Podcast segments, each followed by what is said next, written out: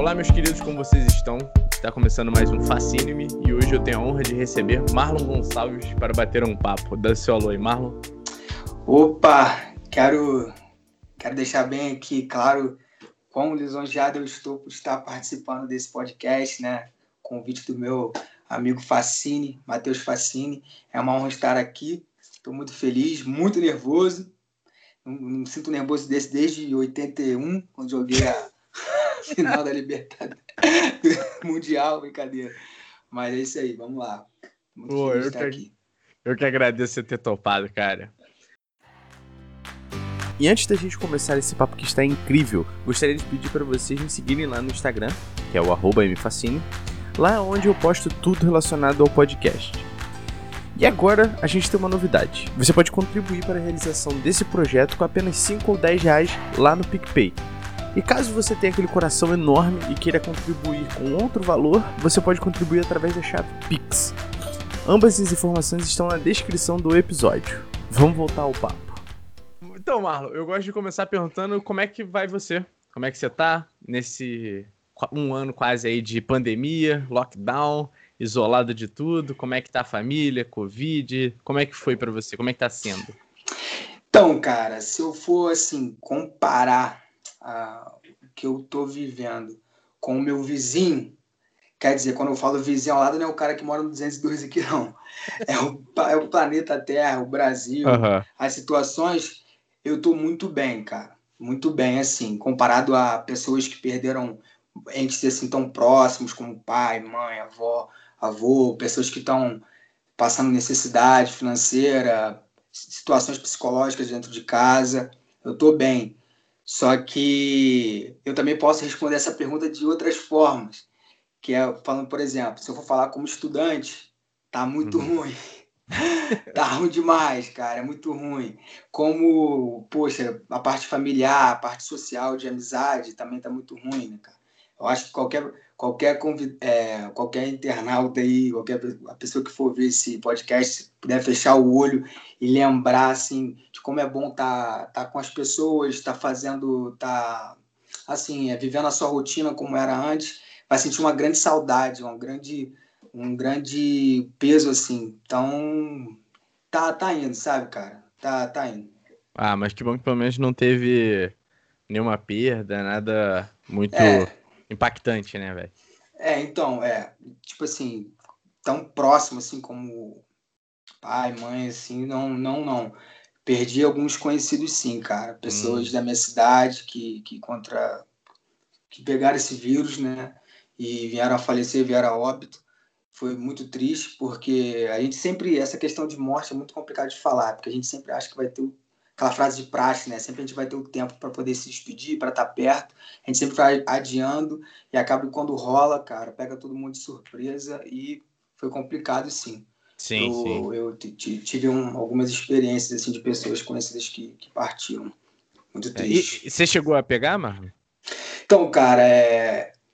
eu não. Pô, a Priscila, aqui em casa, minha companheira de vida, ela pegou, contrariou o vírus. E eu, antes de eu saber que ela estava com o vírus, né? A convivência aqui, um beijo na boca tal. Claro. Eu não peguei, sabe? Uhum. Ela foi, fez o teste, então eu, eu, acho que eu peguei, mas eu sou, no, caso, assintomático, como fala, né? Porque Sim. na primeira semana eu fiquei até um pouco de cama, até um pouco de cama, assim, não, de cama não, eu fiquei com Meio abatido? Né? Isso, isso, com a disposição tal, mas logo, logo me recuperei. E ela uhum. ficou mal mesmo. Fomos pro UPA, medicação. Foi uma semana, umas duas semanas assim de cama, cuidando dela tal. E foi bem complicado, mas nada tá que. Tudo certo. Tudo certo. Ah, cara, que bom, que bom. E, cara, você comentou aí da sua cidade, Seropédica, né, Marcos? É, Seropédica. Um... Seropédica. Cara, eu vejo, né, quando você ia lá e tal, tava assim por lá com sua mãe e tal. Como é uhum. que foi a infância do Marlin em Seropédica, cara? Cara... Como é que, é o Mar... Como é que foi o Marlin criança? Que... Olha, uma criança muito feia. tô, tô brincando. Cara, minha infância foi muito. Ela é, é uma história, cara, que daria um livro, sabe? Como eu acho que é a infância de muito, muita galera da minha geração que viveu comigo ali, que vive na Baixada Fluminense, que, cre que cresceu ali, sabe? Antes uhum. dessa parada de celular, de ficar em casa, no computador e tal, A minha infância ali, o meu bairro foi pô, muita brincadeira, muito golzinho de pedra, de chinelo, pipa pra caramba, bolinha de gude, peão, sabe? Tinha, tinha assim como as estações do ano, tinha as, as determinadas épocas de cada coisa, entendeu? Aquele negócio tal, de uma rua contra a outra, jogando bolinha de gude e tal. Foi muito, muito bom. Como criança, assim, mas Sim. na parte de. A gente também passou por muita dificuldade, cara. Muita dificuldade, muita dificuldade mesmo. Eu digo que Seropédica, ela, ele, ela forjou, sabe? Ela, for, ela, ela forja. Eu, é porque eu tenho que falar mediante a minha geração, né? Não tem como uhum. eu falar como tá agora, é porque eu sim, não estou sim. morando lá. Mas ela forjou o caráter, ela forja, cara. É, um, é uma fornalha que você passa ali que são muitas experiências, cara. E também, assim, pra, só para abrir mais uma. Abrir um parêntese aqui, ah, pode nessa, ficar à vontade. Foi, nessa... É, eu gosto disso. tipo assim, o Brasil é muito desigual, né, mano? O Brasil, o mundo. O Brasil é um dos, maiores, um dos países com mais desigualdade do mundo, né? Então, quando você cresce num lugar, ainda mais no meu bairro, que, por exemplo, tinha um cara aqui, que, porra, um exemplo, assim, que ele tinha uma Ferrari, já do outro lado, ali do lado, já tinha um cara que não tinha nem o que comer em casa, entendeu? E já lá na frente, já tinha outro cara que tinha que comer, e tudo mais. Então, no meu bairro tinha muito isso. Uma galera que tinha uma classe, classe média, que tinha condições das coisas, só que mais à frente já tinha uma galera que já não tinha. É e isso você vai crescendo, é uma mistura de muito sentimento, de muitas. De, de, é uma parada muito, muito doida. Por isso que eu falo que vai te forjando, sabe? Uhum. Que você vai passando por algumas coisas que você queria fazer e você olha para casa não tem como você fazer e tudo mais. E falar de hoje é muito fácil, olhar para trás e falar, mas quando eu tava lá, eu sei como é que foi aquilo lá e foi, foi uma forja, como eu falei. Sim, e, você tem, eu sei que você tem um irmão, você tem mais ou não? Então, eu tenho meu irmão, tenho a diferença de um ano e meio para mim, né, o Bruno. Tem a Patrícia, também tá com 22, 21 anos de idade. Tem a, a Priscila, que é a minha irmã mais velha do primeiro casamento da minha mãe, uhum. que tá com seus indo para seus 40 e poucos anos. Então é isso, de irmão é só, só a gente mesmo. Sério. Não, porque até você falando esse negócio de a dificuldade que você passou quando você tá na infância, é, querendo, no meu caso foi minha mãe e minha tia que sempre falou isso, né, que nunca deixar, nunca eles elas nunca deixaram transparecer esses problemas. Eu acredito ah, que você importante. tenha sido isso também, né, cara? Cara, cara, olha, você tocou num assunto muito importante. Antes de falar isso, também tem que não posso esquecer de falar que eu lembrei agora que eu tenho um irmão, cara, que tem um aninho, tá na Bahia que é de parte de pai. Ah, ok. Né? Que a gente vai entrar agora nessa questão que você contou de não deixar nada transparecer. A minha mãe, como mãe solteira, né? Meu pai foi embora quando eu tinha seis anos de idade. O meu irmão tinha cinco, minha irmã tinha dois anos, se eu não me engano. Mas todo mundo escadinho assim, sabe? Tudo pequenininho uhum. em casa. Minha mãe teve que trabalhar, se virar. Trabalhar de cobradora de ônibus. Caramba. Se liga na parada, no centro Naquela época do Rio de Janeiro, se você for pegar o contexto de violência do Rio, era no contexto, contexto da, da posição da própria mulher também na, na sociedade, era outra parada, uhum. entendeu? Então, a minha mãe, ela, ela abraçou a gente, essa falta que a gente teve do nosso pai, de uma forma, cara, que não deixava transparecer certas situações, não uhum. deixava, de maneira alguma. Foi um, às vezes até falo que foi até um excesso de amor, pro lado dos meninos, porque de uma certa idade, depois da adolescência, a gente começou aí a ficar muito solto, muito sim, sabe? Não, vai, você é homem, vai uhum. lá. Entendeu? Não, vai, vai, vai, vai, vai, vai, pode ir, vai. Até uma certa, depois de uma certa idade, né? Então a minha mãe, ela, ela, ela foi assim, uma, pô, uma, uma fortaleza muito grande. Uma, uhum. E hoje, hoje é, é, o meu, é o meu maior, o meu maior ídolo, sabe? Minha mãe, porque toda a força de uma mulher, e às vezes eu paro para pensar, sabe? Por exemplo, um exemplo aqui. Uhum. É, a gente não tinha carro, né? Óbvio, nem tinha nem bicicleta, nem nada. Então, pensa numa. E a gente teve experiência com, em ir para a praia. Ir uhum. à praia. Caramba. Então, minha mãe pegava um ônibus, pá, dava um sinalzinho lá. Ela, aquela renca de criança, todo mundo pulando a roleta. Sim. E era com farofa, frango, vamos pra praia. A gente ia pra praia, filho era horas no ônibus lotado, ia pra praia. E isso pra criança é uma parada, né? Você tá vivendo, você não tá é, deixando um, de viver. Na é dificuldade, um é um evento. Na dificuldade, você tá passando dificuldade ali, mas você tá, você tá também participando das coisas. A sua mãe tá fazendo de tudo para poder, é, como eu posso explicar, amenizar esse impacto de crescer sem pai, de crescer na, na humildade que a gente cresceu ali. Então ela ela ela foi assim um guarda-chuva no temporal assim pra gente. Caraca, muito, muito, muito maneiro. Qual é o nome da sua mãe, Marcos? Marilza Trindade. Marilza, um beijo pra dona Marilza. Pela amor, ela vai chorar pra caralho. Ah. Não, cara, mas é, é, é interessante, é importante porque tem algumas coisas que eu me vejo. É porque a minha, minha mãe, tipo assim, foi mãe solteira, eu tinha uns seis anos. E eu tinha seis. E a diferença de idade minha pro meu irmão, que você conhece, Daniel, é de um ano e meio também, uma parada assim. E eu tinha seis, Daniel tinha ali seus quatro. E a minha mãe, tipo assim, a gente morava mais perto da praia do que Seropé. A gente morava ali por Vila Isabel. Morava ah, Vila Isabel. Cariocão. É, e aí, cara, ela levava a gente na praia. E minha mãe, tipo assim, vamos, vamos dizer, eu tinha seis para sete anos. Minha mãe é 21 anos. Minha mãe tinha 28 anos, com dois ah, filhos. ela Deus. pegava a gente, tipo assim, vambora, entrando no busão. Eu lembro até hoje, mano, é, que o busão no Rio, o cobrador era na parte de trás. Exatamente. Tá ligado? A minha mãe, tipo assim, a gente não pagava passagem. Ela botava a gente na porta da frente e corria para entrar na porta de trás, tá ligado? Pra, pra, ela pagar. E ela falava: olha, pega um. É, vai vocês dois juntos, senta num lugar, que eu acho vocês.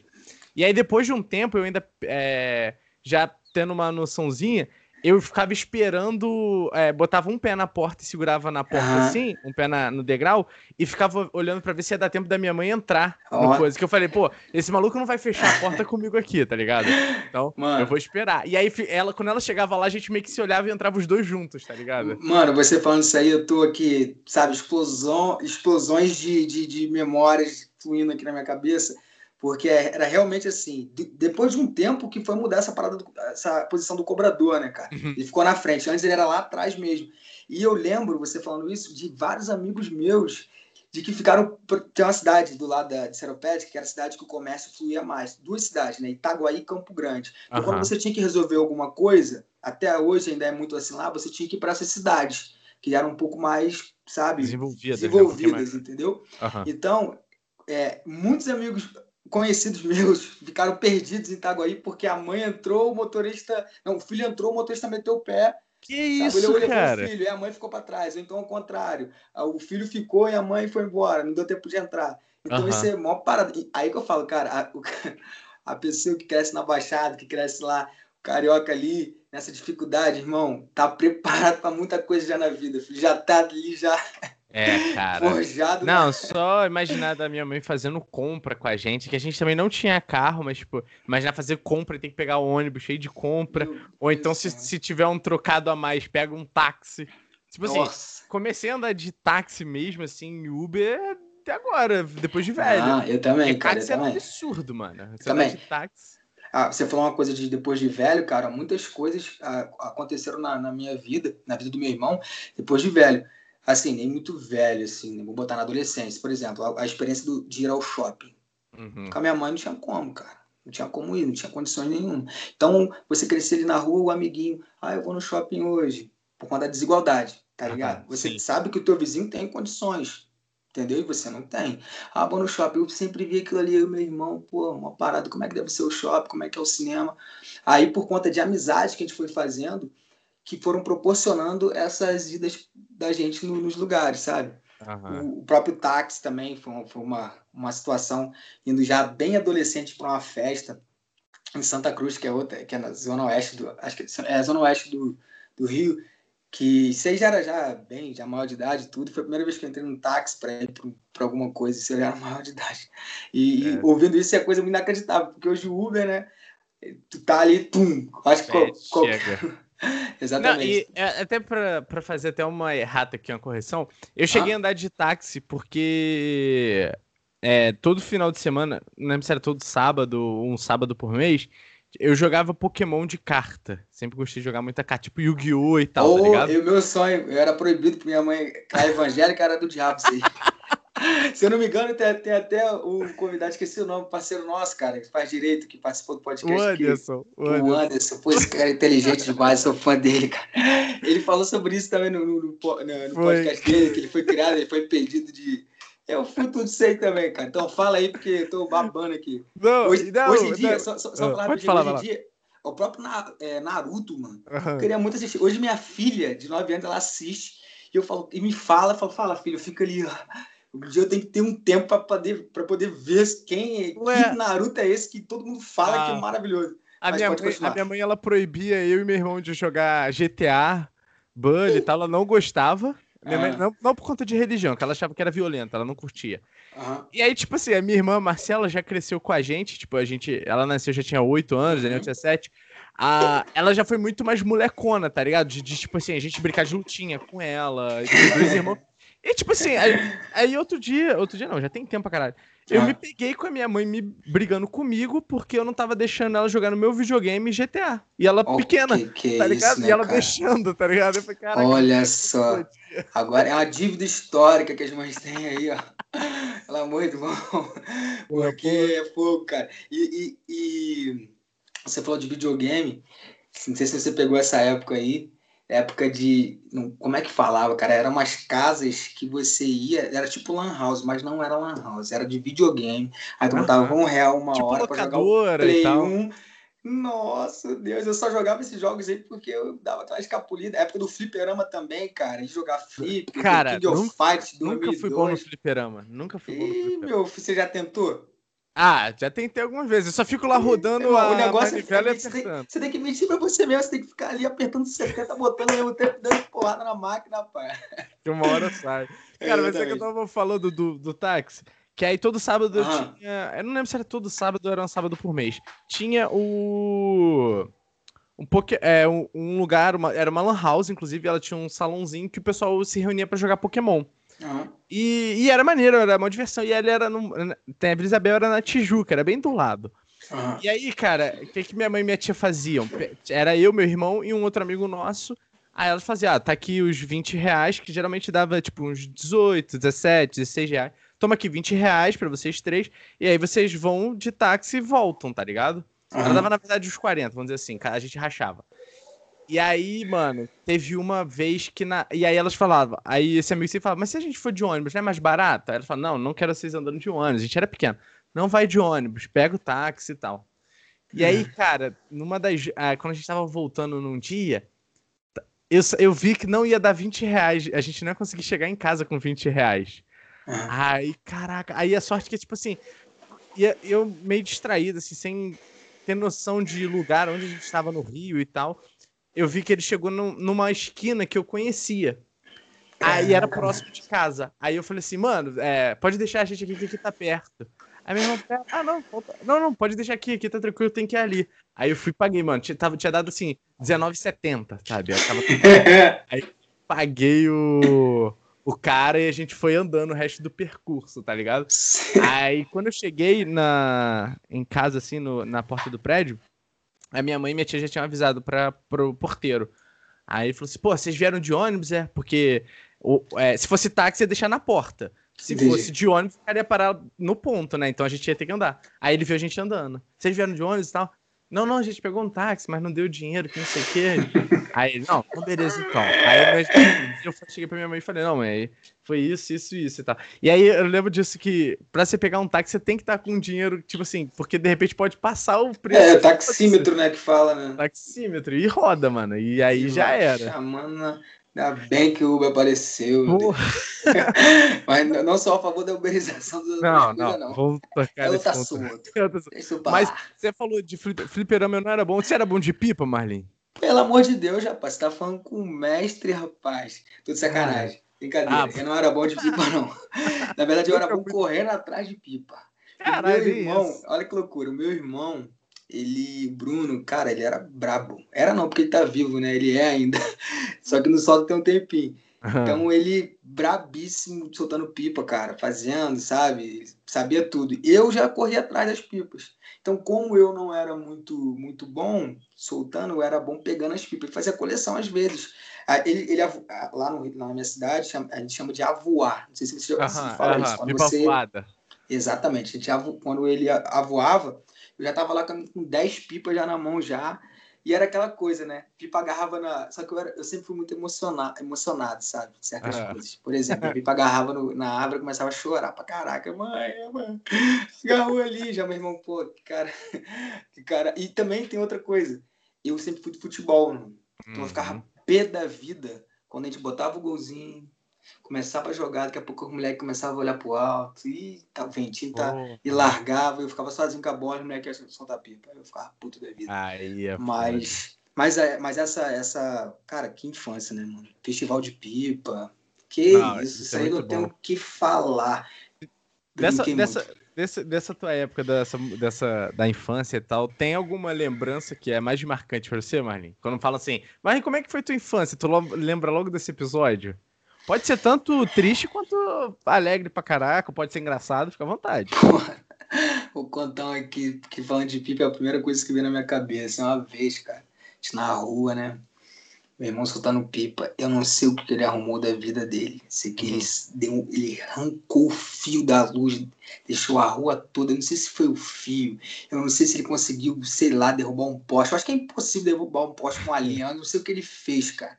Sei que foi tipo assim, todo mundo lá em casa, é, matar esse moleque.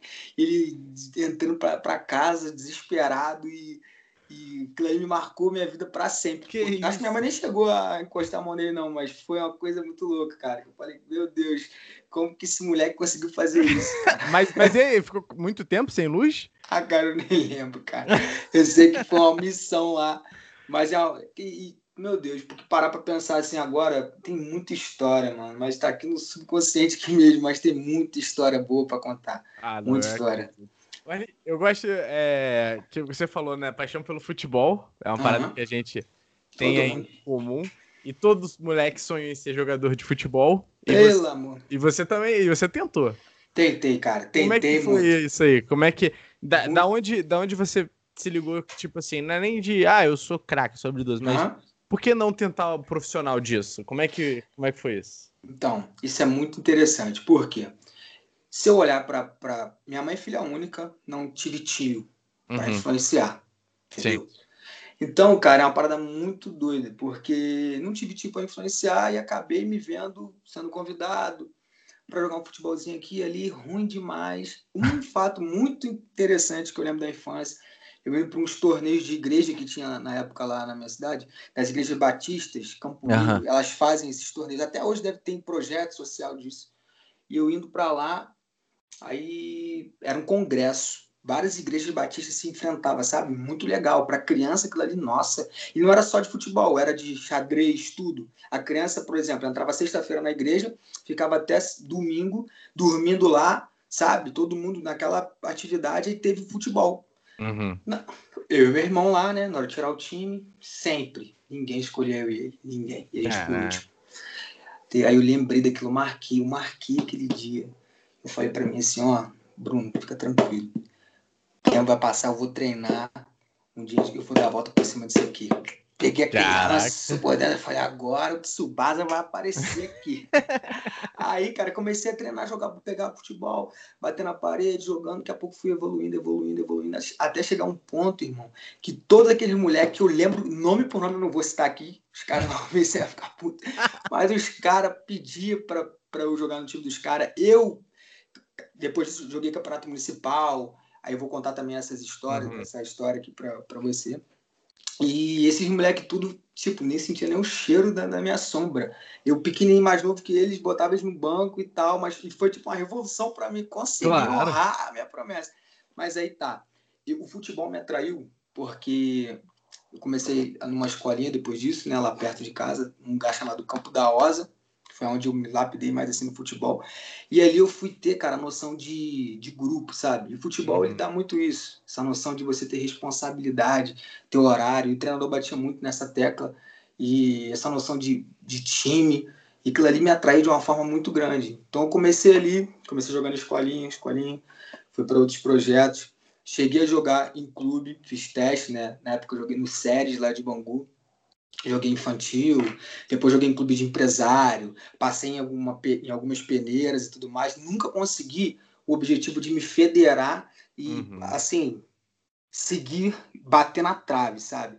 Mas joguei em vários times e sempre, e sempre, assim, a gente mais se prejudicava porque não tinha empresário, né, cara? O futebol é muito ingrato. Sim, sim. Eu, hoje, se tiver, ou na verdade, pô, o capital é fogo. Se tiver um dinheiro, você não entra, Eu te, e tem até um amigo meu, o apelido dele é Pica-Pau, lá de Seropédica. Alô, Pica-Pau, tamo junto. Ele chegou a jogar até com o, Mich o Michael, que tá no Flamengo, tá no uhum. Jogou com ele numa época aí. Caraca. É, e ele jogou comigo, a gente rodava vários lugares, cara. A gente jogou treinando no Boa Vista, treinamos no Campo Grande junto. É, o Campo Grande, não sei se você já ouviu falar desse, desse clube lá do Rio de Janeiro. Já, já. Então, já. o clube até já disputou o cenário mundial, mundial não, cenário nacional, nacional, há um tempo, há uns anos atrás, né? E na época até o, que, o Valdir Bigode, que foi um dos maiores artilheiros do Vasco, foi treinador. Eu lembro de uma peneira, cara, eu entrei, aí o profissional treinando assim, treinando fora do campo, e eu, eu entrei, fui, fui lateral direito, né? A bola sobrou para mim, Matheus. Soltei aquela pancada na gaveta e entrou. Era uma peneira. Daqui a pouco, ele, treinando o profissional lá fora, olhou, os caras começaram a aplaudir. Eu nunca vou esquecer isso. E, tipo, daqui a pouco já chegou o cara para mim, amigão, qual é o seu nome? Qual é, tu joga lateral direito, né? Ano tal, tal, tal. Pô, vem aqui para jogar o Campeonato Carioca com a gente. E, tipo assim, só que era uma, uma missão, parada de passagem com a minha mãe, não tinha muito uhum. dinheiro, tinha que ir de roupa de escola, pegar um ônibus. Então eu bati na, bem na trave nisso, cara. E, e como você falou, é, a gente, a maioria dos. A galera que nasce assim, na dificuldade no Rio, até, até que não nasce, é, é, é, o sonho de quase todo, todo menino morador da favela ali, né, da comunidade, é ser jogador de futebol.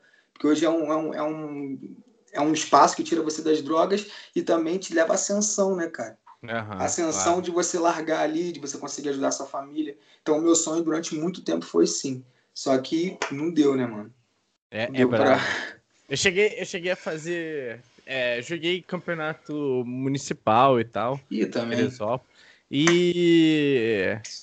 É, na, e aí eu, eu tentei duas vezes. Uma foi fazer uma peneira no Fluminense. É, não no Fluminense, mas no Fluminense foi até Teresópolis.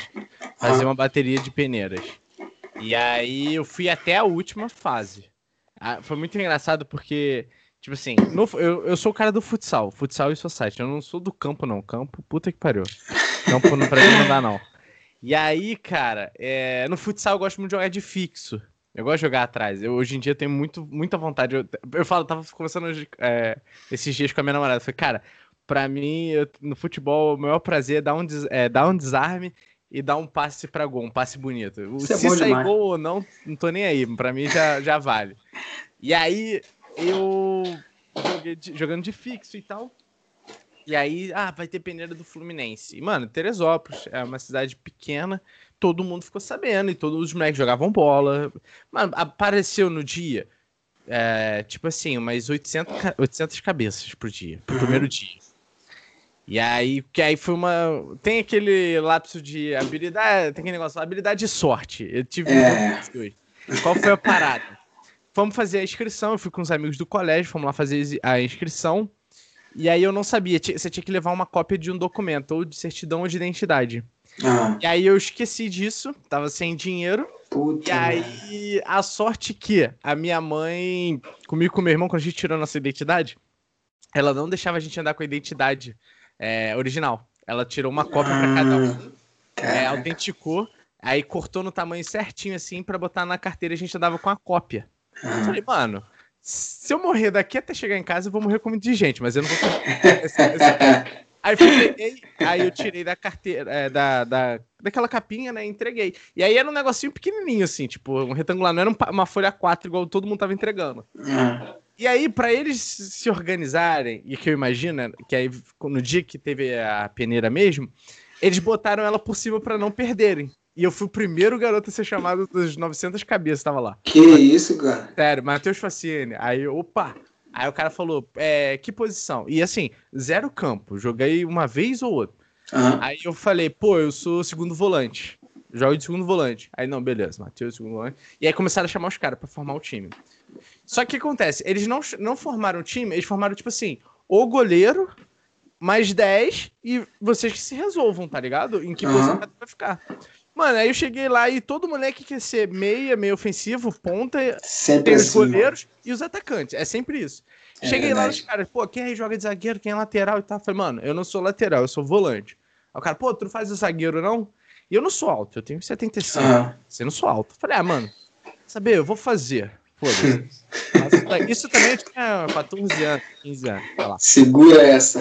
Falei, vambora. Meu irmão, eu dei duas, é, dei duas ou três tiradas, assim, desarmes e mandei a bola pra frente, que acabou, uma delas saiu gol, mas assim, é. as outras duas eu impedi de ter gol no, no nosso time. Uhum. Fui, aí acabou esse primeiro jogo, que eram vários jogos que eu não tenho sequência.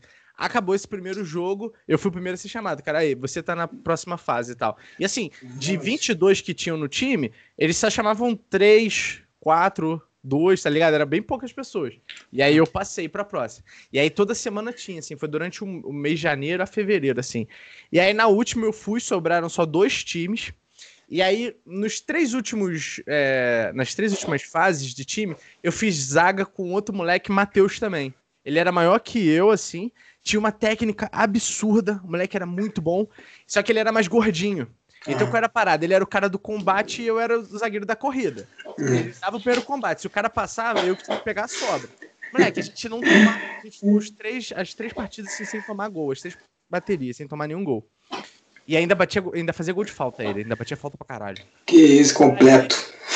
Aí chegou a hora da seleção. Eles vão selecionar pra ir pro Fluminense treinar. Aí já tava vendo, porra, tem que ir pra Xerém, vai ser em Xerém e tal, que não sei o quê. Cara, eles chegaram. Aí tinha um outro amigo meu também que tava fazendo, o Caio. Aí eles chegaram, o Caio foi selecionado. Eu não fui selecionado. Né, porque nesse último dia eu nem joguei bem também.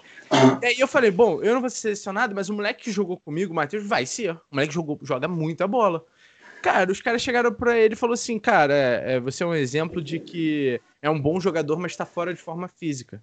Então não vai dar pra te levar. Cara isso é assim, muito. É, que isso, cara. Viu o Walter hoje aí do Atlético Paranaense? Não, mas mesmo assim, o moleque com 15 anos até. Tá de sacanagem, é. Dá pra você. Porque no, no clube tem um processo de lapidação, né? Que você lá, os caras falam de lapidar o jogador. E até falando assim, na, na, que agora na, no calor do momento, eu esqueci de falar. Eu não joguei minha vida inteira de lateral direito, só fazendo uma correção aqui. Eu comecei no, de atacante, quebrando a bola. Uhum. O treinador, aí às vezes ia até pro gol, cara. O treinador um dia me chamou e falou: vem cá, tu corre pra caramba, igual um cavalo doido. Tenta na lateral aí, meu filho. Esse cara aí, até hoje, o Marquinhos treinador de Seropédia. Jogou também no profissional, eu idolatro ah, ele, porque foi uma figura assim paterna, sabe? Quando sim, sim. tinha pai e tal, pô, me espelhava muito nele, até as frases que ele falava eu repetia durante o dia a dia e tudo mais. E você falou de Xerém, cara, essa questão de, de peneira é sempre desse jeito, né? E, e às vezes ele nem liga pra peneira. Eu já fui, assim, em algumas peneiras que a gente despencava de, sei lá, para bom sucesso, para lugares bem longe da minha, da minha cidade, e os caras só faziam o seguinte, ó, escolhe 11, 11, 11, tchau. Apitava e ficava de costas, nem olhava, sabe? Eu não sei se tinha que ter uma obrigação de ter a peneira, não sei. Sei que era muito complicado, era muito do que indica, né? Sim, eu acho que hoje sim. deve ser até assim, era jogador de empresário tal, de empresário X, é, o, cara, o filho do cara que comprava a bola, o filho do cara que pagava o salário do treinador, enfim. Então, essa competição, ela, ela existe dentro do, do futebol. Eu vivi muito isso e isso foi me desanimando. Eu falei que eu tentei, eu tentei muito, cara. Tentei pra caramba, cara. Vou te falar, até chorava às vezes em casa. É, tipo, eu não vou falar que foi uma frustração. Hoje eu já até esqueci disso, sabe? Cicatrizei isso dentro do meu peito. Uhum. Mas eu tentei muito. Na minha cidade, as pessoas chamam de jogador, Marinho, Marinho jogador, Marinho lateral tal. Até hoje, quando eu vou lá, ainda tem algumas pessoas que lembram sobre isso. Mas parece que eu nunca nem joguei, porque eu tentei, sabe, enterrar um negócio assim, ó. Tanto que pra, você ter noção, jogar peladinha tem uns. Sei lá, cara, uns seis anos que eu não jogo futebol pelado. Não sei o que, que é. Isso, não jogo. Mano. Foi uma coisa assim, vou enterrar isso dentro de mim, vou enterrar, enterrei, sabe? Aí uma vez eu lembro também de. A gente foi. A nosso, nosso time da escolinha tinha uma uhum. rapaziada tão boa, um plantel que eles falam também tão bom na cidade, que o nosso treinador arrumou pra gente jogar contra o Fluminense em Xerém, cara, contra o galera da categoria de base, uhum. os caras. A gente foi lá em Xerém, amigo. Eu com, sei lá, 13 anos de idade, um metro e um biscoito. Esse tamanho aqui, ó. Os caras, irmão, troglodita, parecia até meu pai, sabe? Uhum. Gigante. Eu Se demora com barba na cara. Com barba na cara. Ué, bom dia. Falei, meu Deus, fumando 10 amarelo, tomando 51. Falei, porra, é essa? E aí fiquei. E maior emoção. Eu joguei, cheguei a jogar lá contra os caras, joguei contra vários, vários times vários momentos, sabe? Se for para falar de futebol, uma pauta, a gente vai ficar aqui até semana que vem. Porque eu vou lembrando, sabe, as coisas que, que se passaram, que é muita coisa, e a gente vai. É, e é, mas só que é muito bom, sabe? O ambiente ali, cara, é extraordinário. Chupar laranja, os caras, trocar ideia, resenha. Aí tu começa a gostar de pagode, escutar uma revelação. Aí tu já vai, vai, vai pra festa no final de semana já com, aquele, com aquela perna, parece que tá flutuando. artista pique de jogador. Você tá maluco, aquela corridinha ali, miguezinho. E outro, eu abro mais um adendo aqui, que até quando minha filha nasceu, eu continuei tentando jogar futebol, cara, mas eu tive que largar para dar continuidade no trabalho, porque eu não recebia nada para continuar treinando. Então, para continuar no trabalho, né? Trabalho desde muito cedo. E para poder sustentar. É, tinha que abrir mão, responsabilidade, né, mano? Então aí eu tive que, que enterrar esse sonho, assim. Mas se um dia, papai disser, se Maria Cara falar, papai, quero ser jogadora. Vamos lá, filho. Vamos, vamos lá. Vamos... Entendeu? Então. Você é tocou no próximo assunto que eu ia perguntar exatamente. Como é que é ser pai, cara? Como é que foi isso? É, ali desde o início, no baque da notícia? Como é que foi, cara? Rapaz, e principalmente sabendo que seu pai foi ausente, eu não sei isso, as condições isso, ausente, você ausente. teve a figura do pai, né? Ausente, Como é que... E agora você é um. Como é isso? É, exatamente. Então, quando você recebe a notícia, no meu caso, né, falando do Marlon, que a ficha não cai. Você começa a ver lá na barriga, a barriga se mexendo, você conversa com a barriguinha. Tem que ver, Matheus, é uma coisa de, de doido. A barriga, o neném se mexe e tal, aí até nascer, até você olhar ali na maternidade, você fala, cara, essa criança é minha filha. Aí a filha começa a cair de uma forma assim muito grande. Tanto que do dia que eu vi que fui na maternidade via Maria Clara, quando eu voltei para casa, é, eu voltei assim anestesiado, sabe? Porque ela não pôde vir no mesmo dia. Uhum. Então eu tive que ir para casa dormir. Voltei anestesiadão. Quando eu cheguei em casa, lá, lá em Seropédica, as casas são muito coladas uma na outra, assim. Pique favela mesmo. Hoje chamam até de comunidade. até participar da taça das favelas seropédicas. Porra, aí, aí. Rapidão, é... rapidão. Você já participou da taça? Pô, nunca, cara. Cara, ah, eu, eu pra não estar tá falando besteira, eu, eu é. acho que a, quando eu parei de. Eu não sei se começou depois que eu parei de jogar, eu não sei se eu tô falando besteira, sabe? Historicamente, ah. assim, qual foi a data que começou a taça das favelas. Mas eu acho uma excelente vitrine, né? Não, Pegar essa galera da Vase aí, maneiro, até aquele maluco do Palmeiras lá, o Alan Patrick não sei se você tá ligado, ele foi campeão da Taça da Favela, não, mas enfim. Jogou pelo Flamengo também? É isso? E aí, eu não sei se jogou pelo Flamengo na base, cara. Não, é um... não, jogo. É, é, recente esse cara? Isso, tá no, ah, no Palmeiras, pô. Não sei quem é, não. Não é Patrick mas... Veron, alguma coisa assim, não? Ah, não. Ah, é, não, é, não, é, enfim, vamos, vamos, vamos falar besteira aqui, não. Vamos continuar aqui. Vai lá, vai lá, Aí, quando, aí por, por ser muito perto do outro, assim, as perto uma das outras, as casas, você acaba escutando muita briga, cara briga, não sei quem, briga toda hora. Eu escutei um, tinha uma família lá com um neném recém-nascido, que, que, era um quebra-pau intenso, morava do outro lado da rua, assim.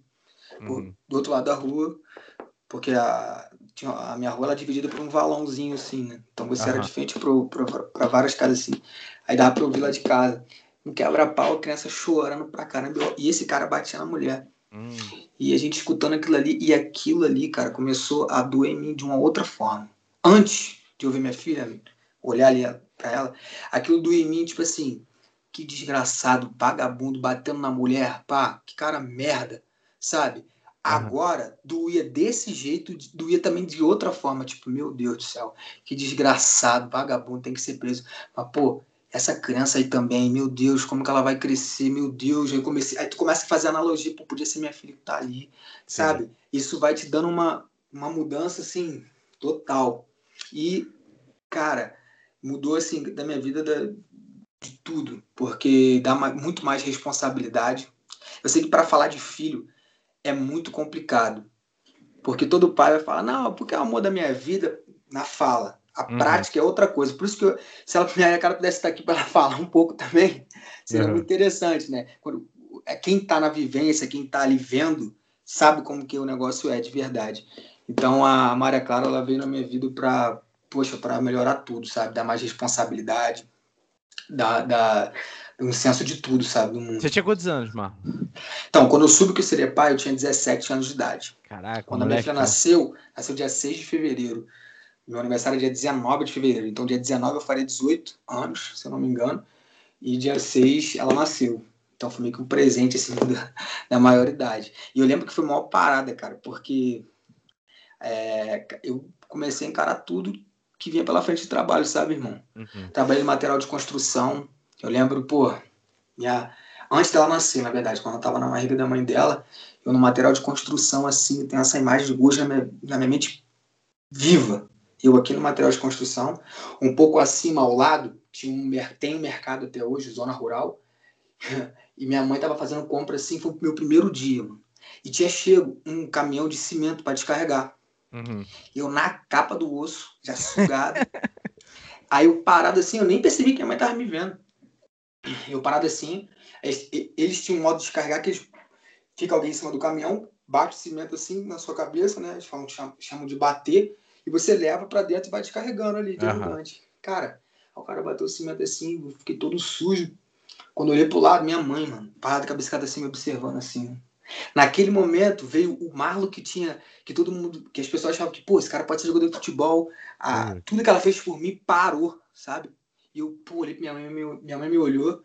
Eu, caraca, cara, não, vamos lá. Aí eu fazia entregas em alguns lugares, alguns amigos meus me vinham, qual é a Marinha aí? Eu, caraca, a Marinha ali, cara. E nunca fugi de trabalho. A partir Uhum. daí, meu irmão, não era tipo assim, o que eu quero, não. Agora, o que tem pra mim fazer aí pra eu conseguir é, sustentar minha filha e dar uma, assim, dar, dar o, pelo menos o básico pra ela, que é Sim. fralda, ter leite. Mas é ela, isso, a ela, experiência. ela hoje tá com quantos anos, mano? Nove anos de idade, cara. Cara, eu vejo, eu vejo tudo stories com ela, mano. Ela é muito figura, mano. Vocês dois. Maria. Ela é toda artista, ela dança pra caralho, ela faz as coreografias. É muito maneiro, Muito, cara. é muito- muito. Isso vai É. muito também da liberdade, sabe? Que, que, que a gente da família dá pra ela se expressar mesmo. Esse negócio de, Sim. ah, não, não faz isso porque você é coisa de homem. Faz isso porque você. Não, aqui não tem isso não. Aqui você. O que, que você quer fazer, minha filha? Você pode fazer, ó, não tenha vergonha, não. A minha, com a minha experiência de faculdade de ensino superior, de apresentar, de apresentar, a primeira vez que eu fui apresentar seminário, para 70 mil pessoas me olhando, falei, meu Deus, por que, que eu não fui acostumado a falar em, em público tanto assim? Isso aqui é uma missão danada. Com a minha filha, eu já vou começar em casa e já falar, filha, vem cá. Vamos falar. Você- Vamos fazer qual uma, foi, esse, qual foi coisa esse aqui. primeiro seminário? Ah, meu Deus. Cara, eu lembro. Não foi o que a Foi gente do fazia pat- aula junto, não. não. Não, não, foi aquele. Ah, tá. aquele...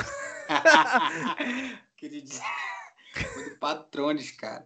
E foi tipo, foi meu segundo dia de aula, irmão. Eu Caralho. fui sorteado para apresentar meu segundo dia de ensino superior. Eu sorteado para apresentar um seminário com pessoas que eu não conheço, com um tema que eu não conheço, eu não tenho experiência nenhuma de leitura nem nada. Cheguei em casa, sentei com a Priscila e falei: Priscila, não dá para mim, vou trancar. Ela, por quê? Eu falei: Meu Deus, não tem como. Aí daí, não, não, vai, não vai. Eu falei: Não, não vou, não. De- dei uma chorada, chorei de verdade. Falei: Não, Deus, me capacita aí pro, eu apresentar esse negócio aqui. E foi, foi, e foi. Mas por que eu tô falando isso? Você falou da Maria Clara, eu já, já tento já treinar ela para esse mundo que é isso. Essa, essa, essa pressão dessa, de, de, de você, às vezes, ter até uma, um- uma desenvoltura para falar, porque hoje, tem- infelizmente, né, mano? Você tem que, você tem que se desenrolar. Então, não, nada como eu venho pressionar ela, mas deixa ela livre. Filha, se- igual ela tá com esse negócio de K-pop aí. BTS. Ah, John Cook, não sei o quê. E ó, filho, você gosta? Pô, papai compra até blusa pra ela, compra o pôster, vai, vai dançar, vai, vai interpretar, faz o que você quiser. Seja feliz, seja criança, né? E é, e é maneiro é que, que você, você. Como é que fala? Você dá a ela aquilo que você também não teve, né, Marlene? Você dá Isso. essas oportunidades, isso que é maneiro pra caceta, né, velho? Pô, cara, E- é e você sendo-. Você sendo pai, que eu sei que. Eu não vou entrar aqui nesse assunto, mas eu sei como é que funciona, que você que cria, você e sua mãe criam ela, né? Aham, aham. E Então, você faz esse papel de pai com uma menina, né? Que é, geralmente é complicado mesmo. Você aprender a fazer isso, né? sim, então, é uma quebra, é uma. É uma é, as pessoas estão usando muito essa palavra de desconstrução, né? Aham. virou de praxe. Então é uma quebra interna que você vai tendo ali, sabe, cara? Que, como você falou, eu não tive pai. Eu a- tive que assumir ali, e eu e minha família, a responsabilidade inte- inteira da criação da Maria Clara, a mãe dela à parte, vive a vida dela e tudo mais, né? Coisas aí é, particulares. E foi ali, poxa. E, e vou te falar, Matheus, eu, eu, se você me perguntasse quando eu era mais jovem se eu, se eu, se eu, se um dia eu fosse ser pai, eu, eu sempre falei, pô, eu quero ser pai de uma menina, cara. Porque Caraca. eu quero ser pai de uma menina, eu quero ser pai de uma menina. E foi, rolou. E, e é, eu olho para ela, eu sempre, desde pequeno, converso muito com a Maria. Maria, papai é teu amigo, uma amizade, sabe? Uhum. Para deixar ela livre, para. Pra... E a gente aprende muito com isso, cara, é muito maneiro. É muito legal. É, porque é um, é um questionamento que às vezes filho te faz e você fala, nossa, olha, interessante, estou chegando para esse lado agora, está certo. Toda é. vez que eu vou falar, conversar com ela, quando eu acabo de conversar, eu falo, Maria Clara, agora eu te dou a oportunidade para tu falar se você concorda comigo ou se você discorda, porque eu não sou dono da razão, não. Fala aí. O que, que, você, que, que eu estou errando? O que, que você acha? Pode falar. Fala, fala aí. Você é minha filha. Você já tem já. É, você pode falar o que você quiser. Fala aí, filha. Então é, é, uma, é, é uma sabe, uma linha de construção, desconstrução, ao mesmo tempo é muito, muito legal. Maneiro. Né, e a maneira que é, que você falou que dá, é, com a sua infância, dá para fazer um livro, aqui, uhum. querendo é uma forma de fazer um registro do Marlon, né, um pouco do Marlon, mas é. na Maria Clara você tem, tipo, é, é aquela bagulho, é aquela obra feita que você fez, né? Uma obra que você fez, você tá fazendo, você tá construindo, Sim. tá modulando. Isso é maneiro pra caramba, né? Teu, é teu registro na terra, vamos dizer assim, da tua passagem, né? Muito, muito, muito, muito. É, é, e, e, é a forma de você tentar consertar algumas coisas que você, como você falou, eu não tive. Consertar, sabe? Às vezes de, de ter muita liberdade, de, de às vezes não ter um não na hora certa. Um excesso de amor, na verdade. Tem muito Sim. pai que pensa assim: ah, não, quando eu tenho meu filho, eu ou minha filha, eu vou, vou dar tudo. E às vezes se dar tudo é nunca falar não também, é nunca apresentar certos limites, sabe? Que a vida vem, quando a vida vem, filho, ela vem te dando porrada pra cacete. Você não tá preparado para isso. A primeira experiência, quando você começa. Quando eu comecei a ver que a vida não era a novelinha, o carrossel que eu assistia, se tipo uhum. amarelo, é quando eu comecei a trabalhar. Quando eu comecei é. a ver que existe fofoca, existe gente que vai falar, tu toma um baque, porra. Gente que vai falar mal de você de graça. O cara é. vai te derrubar ali de graça, você não entende. Então tu já vai ali tendo a oportunidade de preparar e fazer, como você falou, um registro seu na terra ali, uma, uma, uma, uma criança que está sendo educada e você está tentando dar todo o amor para ela não, não passar por certas coisas que você passou, sabe? Sim, sim. Não, maneiro. E, cara, e aí você veio para Juiz de Fora fazer universidade. Nos uhum. encontramos aí nas salas da universidade. Como é que foi isso, mano? Por que Juiz de Fora? É, por o start ali de uma universidade, uma faculdade, como é que foi? É, essa é, também é muita história. Porque, mano, como eu falei, nessa época eu estava trabalhando e tudo mais, e tentando jogar futebol, eu parei de estudar no primeiro ano do ensino médio. Uhum. Né? Parei de estudar e só fui, assim, retomar. Eu não retomei mais os estudos, parei no primeiro. Foi aí que a vida foi passando, passando. Conheci a minha companheira Priscila, que fazia faculdade federal também, a rural, que tem lá na minha cidade. Uhum. Fazia letras lá. E ela começou e eu comecei a ver que tá, me fazia eu sempre eu sou eu sabia disso queria me fazer falta o, o estudo. Porque hoje em dia para você galgar até um, um, certo trabalho você tem que ter o um ensino médio e muitas portas foram fechadas para mim na época porque eu não tinha ensino médio completo. Então eu uhum. sabia eu tenho que acabar com isso cara. Eu tenho que te, eu tenho que por, por até pensava disso pô vou comprar um diploma irmão Uhum. Porque, pô, não dá. E a gente não tem nem noção do que é isso quando você não tem acesso à educação, sabe? Sim. E a própria educação que eu tive de ensino fundamental foi uma educação assim, meu Deus do céu. Foi muito, muito, muito, muito complicada, sabe? Uhum. Então, é... aí ela falou, pô, faz o... Eu já sabia também disso, mas ela me incentivou mais ainda. Faz o... Fazendo o Enem, na época, e isso não, não tem como mais você conseguiria o diploma do ensino médio. Sim. Atingindo uma, uma certa pontuação, você consegue. Antigamente você conseguia.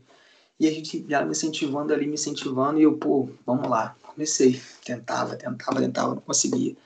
Até que eu tentei conseguir. Consegui primeiro, meu primeiro passo. Uhum. Consegui o diploma do ensino médio. Falei, pô, ótimo, tem até ele guardado ali. Uhum. Ótimo, graças a Deus.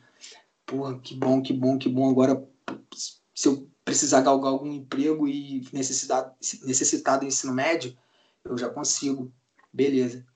Aí foi aí que ela terminou a faculdade, terminando assim, prestes, ela, olha, vou voltar para Juiz de Fora, mas eu não quero ir sem você. A cidade tem muita oportunidade de trabalho, vai ser uma grande chance para você. Você quer mudar a vida da sua família, da, sua, da, é, da nossa filha, né? Porque a Maria Clara chama ela de mãe, considera como Maneiro. mãe. Conheceu ela a Maria Clara tinha quatro aninhos, a Maria Clara hoje tem nove, então teve, teve uma grande. Na verdade, para ser muito sincero, ela viveu mais com a Priscila do que com a mãe dela. Sabe? Uhum. Então, com a mãe biológica dela. E ela chama a Priscila de mãe, né? Como eu falei, e é uma oportunidade para nossa filha e tal, vamos para lá. Aí vim, vim para Juiz de Fora trabalhar. Trabalhei no Bahamas. Oh. Não sei se você sabe disso. Não sabia Bahamas, não. Bahamas São Pedro. Caramba. Perdi demissão com cinco dias, mas tá bom. é outra história também. Mas enfim, pô, meu irmão, os caras prometem uma coisa, mas na hora é totalmente diferente. Ali é, ah, é, é o fetichinho da mercadoria. Mas aí, aí o que acontece? É, tá, vim pra cá, aí foi aí que eu aí, tra lá, trabalhei no, no, Bahamas, depois fui trabalhar com meu sogro, fazendo entrega de fralda, o Juiz de Fora inteiro. Ele tinha uma mini distribuidora na época, já tava indo já muito mal das pernas, né? A distribuidora, e eu falei, agora eu quero entrar na faculdade. E lá em Seropédica eu já tinha visto o BI, cara. Já tinha pesquisado o BI, que era uma faculdade que, tipo, em cinco anos eu, me, eu teria duas graduações. Duas graduações. Falei, pô, tô atrasadão, em cinco anos já meter duas facu nas costas, pô, beleza, correr atrás do tempo. Mas rapidinho, mas tu já tinha alguma é, inclinação para humanas, exatas, biológica? Como é que era? Matheus, é pura necessité. Sabe o que é isso? Eu, eu, matemática, se alguém agora chegar para mim e falar assim, ó, questão de vida ou morte, resolve essa fração aqui. Eu vou falar, amigão, pode eu puxar gatilho. Pode matar. eu não sei, eu não sei, mano. Não é que, tipo assim, não é que eu tenho dificuldade, porque uhum. eu nunca aprendi da forma certa. Se eu parar, quando eu acabar agora a faculdade, eu, a, minha, a meu foco primeiro é esse, mano. Eu quero aprender o que eu não aprendi no ensino fundamental. Eu não tive oportunidade nem tempo. Porque a vida do trabalhador, da galera que vem de baixo, Nossa. é uma vida corridaça, irmão. Não é que você acordar, abrir o olho tem alguém aqui, aqui, tem, tem um almoço para ter um café para você, tá, meu filho? E também tem um almoço, tá? E agora aqui tá a chave do teu carro, agora você vai ali, ou então entra na. Porra, não é isso. É você correndo a, correndo a todo tempo, lutando contra todo mundo, uhum. ao mesmo tempo. Então, não foi por inclinação. Eu pensei, por Deus, cara. Tem matemática no currículo? Não tem. Então, tá bom. Tá bom, então, é isso que eu quero. Já, já, não tinha, já não era de exatas. É, malandragem, não, não, nunca fui de exatas. nunca fui. Então não tem matemática aqui no meio, tal. Sei que tem que ter uma questão de economia ali, né, tal, no final, no segundo ciclo, se eu não me engano. É, tem, tem economia? Não. Não tem? Graças a Deus, então. Melhor ainda, já estava preocupado com o segundo ciclo. Mas aí, enfim, eu fui e cortei isso, olhei e falei, caraca, que legal pô, vou para E, tipo, como eu falei para você, tinha anos quando eu sentava na sala de aula, cara. Eu parei o primeiro ano do ensino médio, eu era menor de idade, mano. Uhum. Eu cheguei até, eu cheguei até a estudar na EJA para treinar, jogar futebol. Acho que foi até quando eu saí da oitava pro primeiro. EJA, Educação de Jovens é, e Adultos, tá ligado? É. Entendeu? À noite. Então aí eu não tinha base nenhuma, muito tempo sem pegar uma sala de aula. Fui lá pro Enem, escrevi. Pá. Aí Faltando isso aqui que eu vou falar agora, internautas, não sigam o meu caminho não, porque pode dar merda. Faltando um mês pro Enem, falei, sentei, sentava nas horas vagas do almoço, bolava uns temas doidos na minha cabeça, vou, vou focar só na redação. Uhum. Porque se eu for focar na matemática, eu não vou conseguir. Começar a fazer redação. No galpão lá, esperando as entregas, fazer redação. Fazer, bolava o esquema e pá, pá, pá, pá, fazendo, fazendo. No dia, pum, fui fazer a prova, fiz a prova. Tirei 700 na redação, irmão. Porra. Quase eu caí da cadeira, quase eu caí da cadeira. Mas não foi assim, ah, o Marley é esperto, não. Sei lá o que foi. Sei que foi treinamento mesmo. Então, aí entrei pro BI, cara. Consegui, chorei. Só que antes de entrar, eu bati na trave duas vezes, porque no ano anterior eu também tinha tentado, não fiz o esquema da, da, da redação. E por duas vezes, cara, eu fui tipo assim, um exemplo, eu era o 22 da, da lista, chamaram até o 21 o primeiro, por exemplo, no ano passado, em 2018, foi 2018 mesmo. 2018, na lista de espera, eu era o número 21. Chamaram 20. Aí, do primeiro, do primeiro turno ali do, do Enem. No segundo turno do Enem, eu era o 20, chamaram 19. Porra, Você acredita nisso, cara? Eu, eu, sei porque eu já passei tu, por não, isso. Tu acredita nisso? Foi o raio cair duas vezes. Eu mandei é, um e-mail. Comigo não foi duas, foram, foi uma vez. Duas vezes, cara. Por um eu não entrei. Aí eu falei, putz, aí tentei no ano, no outro ano consegui já de primeiro, no primeiro, na primeira etapa ali do... do 2019, primeiro, né? Isso, 2019.1. Entrei e foi aí que, cara, eu não tinha, tipo, eu nunca tinha lido nada, assim, só bula de remédio muito mal. Mano, foi uma coisa assim, e até hoje foi um divisor de águas, cara. Porque é um privilégio, mano.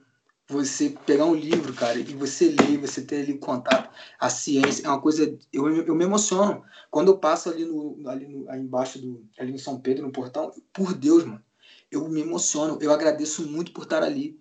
Muito. Eu dou muito valor a isso. Eu me cobro muito eu... por conta disso, tá ligado? Eu fico emocionado, fico arrepiado, mano. Eu acho que uma das coisas fala, que. Pode falar. Eu acho que uma das coisas que, que mais me faz falta hoje nessa pandemia é aquela convivência ali. Todo brasileiro tem que ter acesso a isso porque muda a vida. Eu mudei muita coisa, a minha visão política, a minha visão como, como um homem, cara, a minha visão como filho, como amigo. Caraca, mano, foi uma, tipo assim, mudou a minha vida, cara. E eu agradeço. E se hoje, eu falo para você, posso até ser exagerado no que eu vou falar, mas se hoje eu fechar meus olhos aqui agora, morrer, putz, ó, valeu, Deus, não tenho nada a reclamar. Muito obrigado, foi muito bom. Eu nunca imaginei que chegaria aqui, nunca imaginei que ia gravar um podcast, irmão. Sabe? que isso. Imaginei isso, tá maluco? É, é uma emoção, sabe? Então, o, o, a, essa experiência de faculdade, ela foi, foi gigante, tá uhum. sendo gigante, tá sendo a cada dia um, uma descoberta. Você, porra, ter que ler um livro sei que não teve, eu não tive, até a minha escrita mudou, cara. Escrevi errado pra caramba, ainda escrevo algumas coisas muito erradas. Então foi, eu tive que aprender na hora, na, na base da porrada, da pancada, entendeu? E quando você entra no primeiro, no primeiro período, você não pode reprovar em mais de três, se eu não me engano, né? É. Ainda tinha essa coisa na minha cabeça, tava quase no começo fazendo amizade com o professor, falando, professor, pelo amor de Deus, deixa pelo menos eu.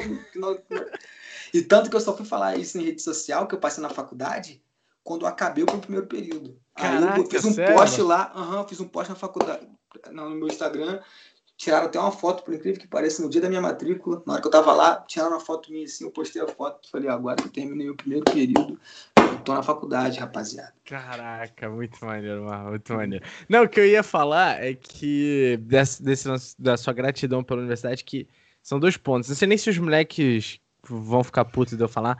Mas a gente uhum. fala muito, os moleques, tipo Felipe, Daniel e tal. Fica à vontade. Os moleques falam muito, a gente fala muito de, que tu é, é o maior exemplo de, assim, da nossa realidade próxima a gente, o quanto a universidade é transformadora na Total, vida da pessoa. Na vida. Porque assim, eu conheci, eu conheci o Marlon que eu zoava. Mas é, o ponto não é. Eu vou deixar um disclaimer aqui. Eu não usava o Marlon por ele não saber, por ser o ignorante, não. Eu usava o Marlon pela a paixão, a, aquele fogo ali pelos negócios, muito. E eu tava terminando o primeiro ciclo, o cara tinha acabado de entrar. Era, era muito. Muita prepotência, muita arrogância ali. Relaxa, cara. Mas, mas é, pra gente é muito maneiro ver isso. E isso foi um dos fatores de eu convidar você para participar. Que eu falei, cara, é, é um cara que teve a, esse clique, assim, essa troca, e você falou muito bem.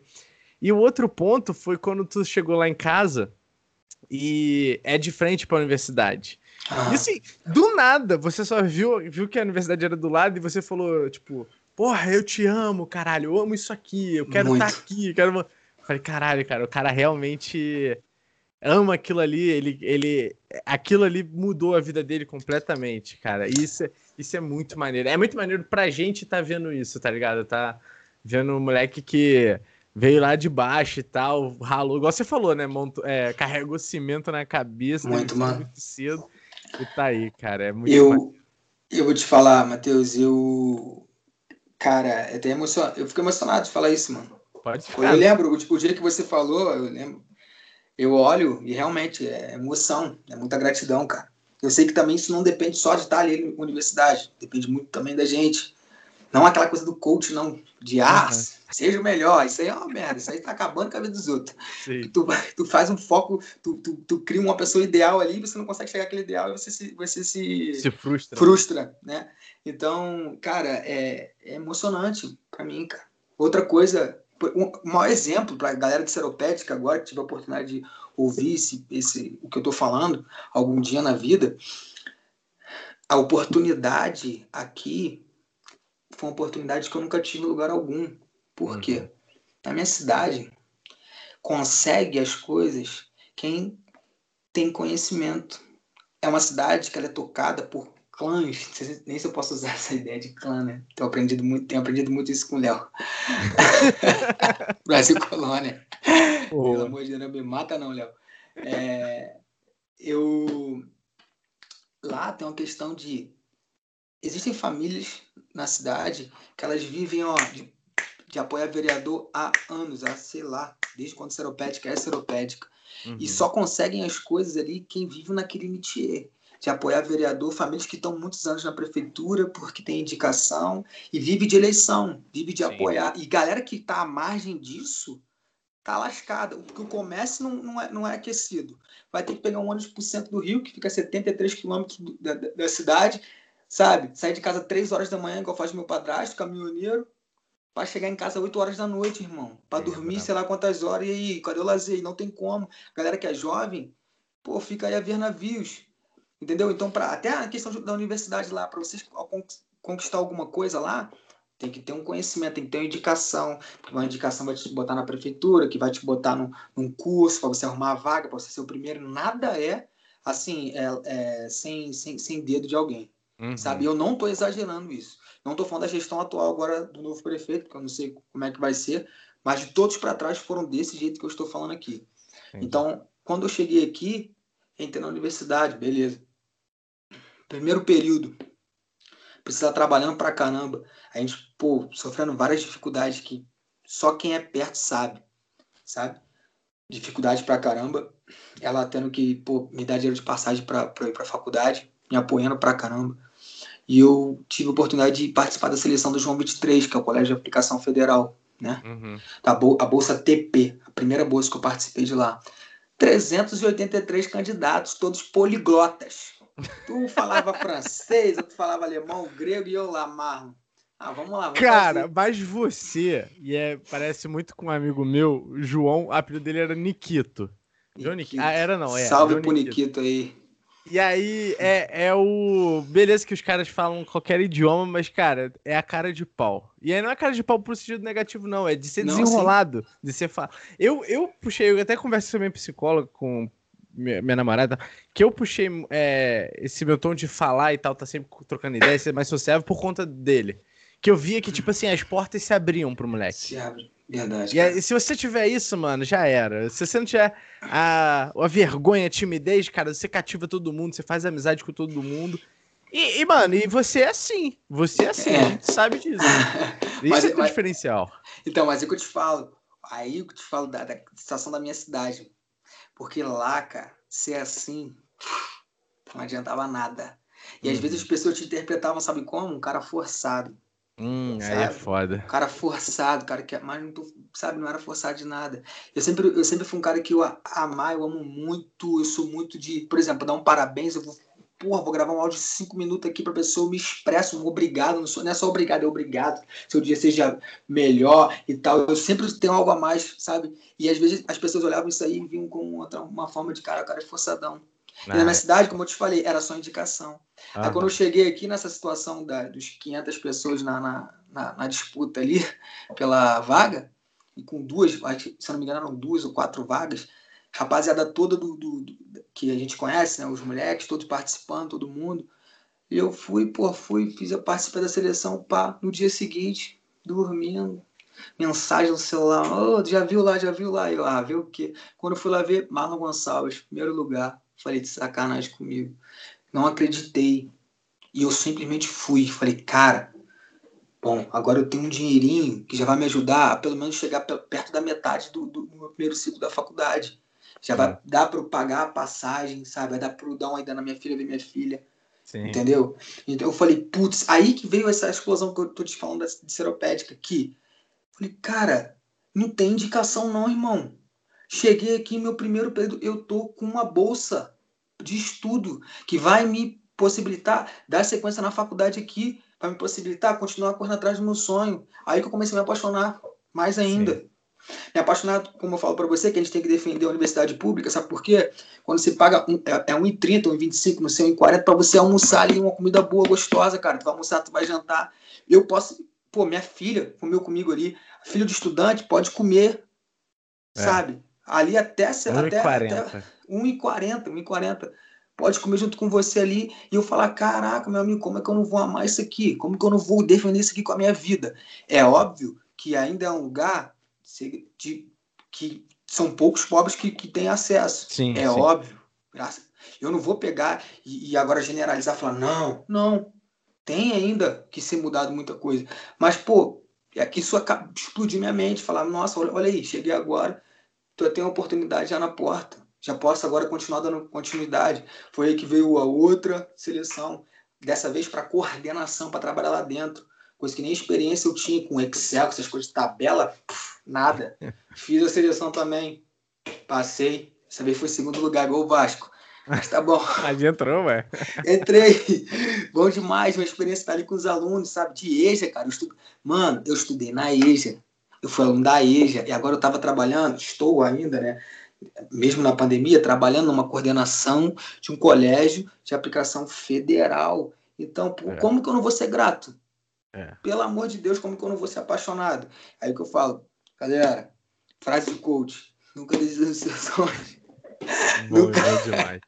Não, nunca, mas é muito... Nunca... É, a gente fica muito feliz, véio, de, de ver essas suas realizações, essas conquistas. É, ou, tipo, quanto te transformou. Aí eu lembro de, de eu te zoar e tal, e tu, tu chegou no, no, segundo período, tu meteu ah. um assim, a gente tava tu falou assim, é. Eu tô, eu tô mudado, Matheus. Eu tô mudado. Ah, é. Tu mandou uma parada assim. Eu odeio, eu odeio, tu, tu me subestima, mas eu tô mudado. Eu tô mudado, eu parei de ser emocionado. Que subestimo, cara. Claro que não. Vou falar um pouco, vou falar pra audiência aí, por que ele tá falando isso. É porque antes eu só levantava minha, levantava minha mão para dar testemunho de vida. E hoje eu me incomodo com as pessoas fazem ah. isso. Por exemplo, tá um assunto ali, por maneira de ciência. Levantar a mão, oh, pô, hoje eu tomei café da manhã, eu briguei com a minha, com, com, com, a, com, a, com a minha avó, eu tropecei na rua, e, tipo, uma parada nada a ver. E eu, eu, eu, era emocionadinho assim. Aí é. eu usei essa, essa para falar para você que eu mudei, porque agora não, agora eu estava entendendo o que estava sendo falado ali, a parte teórica, a parte eu estava já por dentro, né? Porque, porra, é. para tu compensar anos sem estudar, anos que você nunca teve, porra, nunca li um livro na minha vida. Nunca. Agora você tem que ler porrada de livro, ainda mais com a rotina que é o ensino superior ali da, da UFJF, que é leitura pesada pra caramba. Aí você, porra, tem que ter um tempo para se adaptar, para parar é, de ser emocionado. E, mas, mas, é, mas é assim, isso faz parte, tá ligado? Eu também fui assim. Eu não cheguei a dar testemunho, não, mas também era um pouco assim. Mas o lance que. É, você agora tá vendo isso. Mas o lance que quando eu te conheci, eu tava no quinto período, tava no último Não, período desse. Totalmente compreensível, Matheus. E eu só tava fazendo aquela matéria contigo porque eu tinha que terminar aquele eixo. Então, tipo assim, pra mim era um castigo ficar ali, sabe? E aí puta. Na, lógico que não era só o Marlon. Eu falo que o Marlon, ele era o testemunho que eu mais ria, que era. Não, não ria da história, mas eu ria que ele era engraçado. Ele era o cara que contava engraçado. Os outros que davam testemunho eram uns negócios chatos, nada a ver com a aula e tal. E o Marlon era empolgado, era o que falava, o que queria falar e tal. E era muito divertido, era muito divertido. E aí, e aí, quando tu chegar depois, tu vai ver também e fala assim, cara, calma, calma, não precisa dar esse testemunho. Vamos Pô, devagar, vamos devagar. Pô, hoje na aula, hoje as nossas aulas aqui de é, ensino remoto, cara, eu fico, eu, eu fico meio que revoltadinho comigo por dentro, né? Vários testemunhos na hora da aula ali que tu fala. Aí na hora que eu vou mirar, falar assim, pra, falo pra mim, claro que eu não vou falar pra mim, falar, porra, que cara chato do cacete. Aí eu penso, não, calma aí, tu já foi chato também. Calma. Mas aí o que é o problema? Tem uns caras que estão no quinto período já e são chatos pra caralho. É, eu conheço. Eu palestrinhas, conheço. palestrinha, né? É o professor acabou de falar uma coisa, levanta a mão só pra concordar. Não, professor, você tá assim. Eu só conheço. pra ganhar, ganhar uma estrelinha na testa, sabe? É. Esse negócio é época, professora? Colava uma estrela na tua testa, cuspe. Uhum. Uma estrelinha pra você. Nossa, tem, isso tem. Cara, e depois. É... Já falamos de duas paixões em comuns, que é jogador, ser jogador e a universidade, mas tem ah. uma que é maior ainda. Eita, que é o nosso porra. Mengão. Pelo amor de Deus, cara. E aí, você, Marley? Você tá mexendo com o meu coração aqui. Só, só, pra, só pra quem tá ouvindo, esse episódio vai sair depois de quinta-feira, vai sair na próxima quarta. Eu já tenho, é... eu já tenho uma, uma, uma. Eu tenho aqui um recado de Deus aqui agora. Então, pera aí, calma. Esse episódio, ele tá, tá, tá indo ao ar no dia 3 de março. E a, no dia 25, que é o dia te, seguinte desse episódio, vai ser o último jogo do campeonato. E aí eu vou perguntar para o Marlon. Marlon, seremos campeão ou não? Irmão, seremos campeões e é. 4 a 0 Flamengo no São Paulo. Dois gols contra do Daniel Alves, jogador coach. Um gol contra do Luciano e um gol do Rogério Senna de pênalti, treinador do Flamengo. Quatro, anota aí. Mas eu tô, eu tô, de sacanagem. Sabe como é que eu ia começar esse podcast aqui, cara? É. Quando você fala assim, pô, mano, começar. Eu ia fazer um minuto de silêncio pela queda do Vasco. Mas a, eu conversei isso com a Priscila. A Priscila Vascaína, né? Ela falou, mano, porra, tu vai fazer isso os vascaínos que estão começando a ouvir o podcast para desligar. Eu falei, não, então, tá ah, certo. Não, pelo amor eu não vou Deus, falar isso, não. Eu não vou, eu não vou gastar o Vascão. Mas e aí, vamos ser campeões ou não, Marcos? Não, vamos, cara. É, vamos ser campeões sim. Tudo indica, né? Só depende da gente, né? Tá mó polêmico, o Internacional chorando, os caras, o cara botando foto do raladinho no joelho, olha como os caras agrediram a gente no campo e tal. Pô, meu irmão, pelo amor de Deus, chorando pra caramba. Bem dizer assim, né? Acabaram de ter um, um lance com, com o VAR também, com o Vasco, aí ninguém fala nada. Sim. Aí não fala do Flamengo, né? Mas agora, tu falou uma coisa interessante aqui. Tem que. O Inter não pode ser campeão, não, cara. Pelo Abel poderia sim, porque sim. eu tenho amor por ele, sabe? Eu também, questão, eu também gosto. Cara, Flamengo. Quando a gente fala Flamengo, a gente tem que deixar muito claro aqui. A gente está falando de uma instituição, né, mano? De torcedores e tal. Não é diretoria, não é isso aí, é ah, outra coisa. Para do negócio do Ninho. Excelente, isso excelente. aí são os isso, isso, me fez, cara, isso me fez não assistir boa parte dos jogos do Flamengo, cara. Então, a questão também agora de ser aquela parte de tudo é dinheiro, tá? Cobrar Fechamento por... com Bolsonaro, essa porra Pô, toda. Pô, meu irmão, os caras, os caras, os caras, a gente tem que entender, colocar isso na nossa cabeça. Flamengo é, é torcida ali, é uma coisa à parte, entendeu? Isso. Então, é... o que eu queria falar aqui é o seguinte: o... fiquei muito puto, porque, porra, como que o maluco. Comenta agora, Matheus cara vai fazer uma doação de um milhão de reais para um jogador de futebol jogar, para um clube que é internacional gigante de dinheiro assim, né? O que, que você acha disso aí, cara? O que, que, tu, que, que tu acha? Ah, cara. Pode ser campeão um time desse que faz uma sacanagem dessa? Eu não. Eu não, eu não Mano, eu não... é o seguinte, é, se você tivesse condição, você não doaria pro Flamengo? Um milhão de reais, Matheus, eu não doaria não, cara. Não, não, Porra. não. Calma, não tô falando. Não tô falando. Eu tô falando se você tivesse a condição. Se um milhão fosse. Não, se eu tivesse a condição, eu não doaria, mano. Falando não. Mim, eu não doaria. Você pode de quê? Mano, vou contar um, agora um testemunho aqui. Fui Vai no lá. mercado. Fui no mercado. Ó, pro, pro morador ju, juiz forano.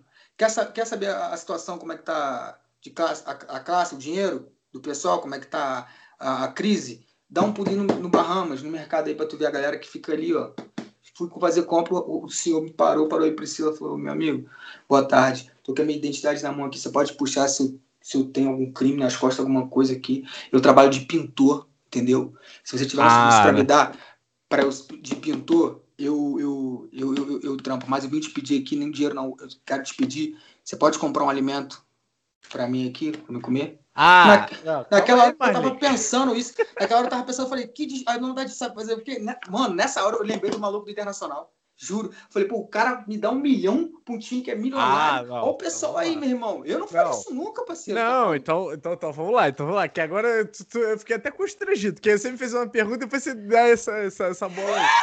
Não, nessa, nessa situação, não. Do tanto que, tipo assim, cara, nunca comprei blusa do Flamengo. Eu tenho, é sempre que alguém me dá. do camelô que eu tenho. Ah, esse, do cam... Nem do camelô. Ajudar o pequeno empreendedor ali. Nem, a, eu tive uma do camelô que a Vitória comprou pra mim na rua. Nem, não compro. Não, não, o que eu já dei foi pagar ingresso de, pra é ir ver o jogo. Inclusive, é, saudades. Então, mas é, não, nessas condições não doaria. O que eu ia falar era que eu não. De paixão? Não, condeno, é, o cara fazer isso. De repente o cara tem paixão. É, agora, lógico que você tem contrapartida. É igual eu acho horrível, tanto que eu não tenho assistido muito por conta da, da lance dos garotos do Ninho. Porque, tipo assim, mano, gasta-se milhões para contratar Pedro, Gabigol, caralho, e não, não ressarce. No quinto, a parada, né? As, é, é absurdo, os meninos, cara, tá ligado? Tipo assim, fica levando para outras instâncias, é, fica enrolando com o processo que não sei o que, o quanto puder diminuir o valor, diminui, tá ligado? É, é isso, isso eu, eu, não concordo, tá ligado? Por isso eu curtia muito Bandeira, cara. Eu acho que em tudo que o, o, o ex-diretor curtia muito assim, vamos falar aqui e tal. Cara, eu acho que o Landim hoje ele colhe o que o Bandeira plantou um tempo aí de reformulação, Sim. né? O cara enxugou e tal. Mas é aquela questão. E hoje eu tava vendo uma coisa que me incomodou também. E eu lembro, toda hora eu lembro disso. E eu e meu irmão tava conversando sobre isso. Ele veio me perguntar quando, Marlon, é, o que, que, você acha dessa doação aí e tal? E na hora eu fiquei. Ele que me trouxe a notícia, eu falei, que isso, cara? Tá maluco, isso é uma coisa absurda. Tal. Não falando de paixão, né? Se uhum. falar pra paixão tal. Eu tava vendo, cara, que, tipo, eu, é, hoje tem quase 14 milhões de pessoas vivendo abaixo da linha da pobreza, brasileiros. Eu fui ver o que, que é isso, o que, que é viver abaixo da linha da pobreza. É tipo assim, é, você viver com 150 reais por mês. 14 milhões. A gente que mora no Sudeste, a gente tem uma ideia de que ah, tá tudo bem. Por mais que a gente veja desigualdade em casa, assim, do lado. Mas uhum. a galera que tá na merda demais, irmão. E ver um negócio desse deve ficar é. muito puto. É, não, exatamente. Falando de paixão, realmente, eu te botou na saia justa aí, perdão. não, tranquilo. falando de paixão. Ah, Flamengo, porra, meu irmão. É uma coisa que eu tenho mais saudade. Não, não, sou, não fui muitas vezes ao Maracanã, fui inclusive na, na, na Libertadores na final. Abandonou botaram... o nosso churrasco. Porra, eu não vou falar graças a Deus, porque são meus amigos.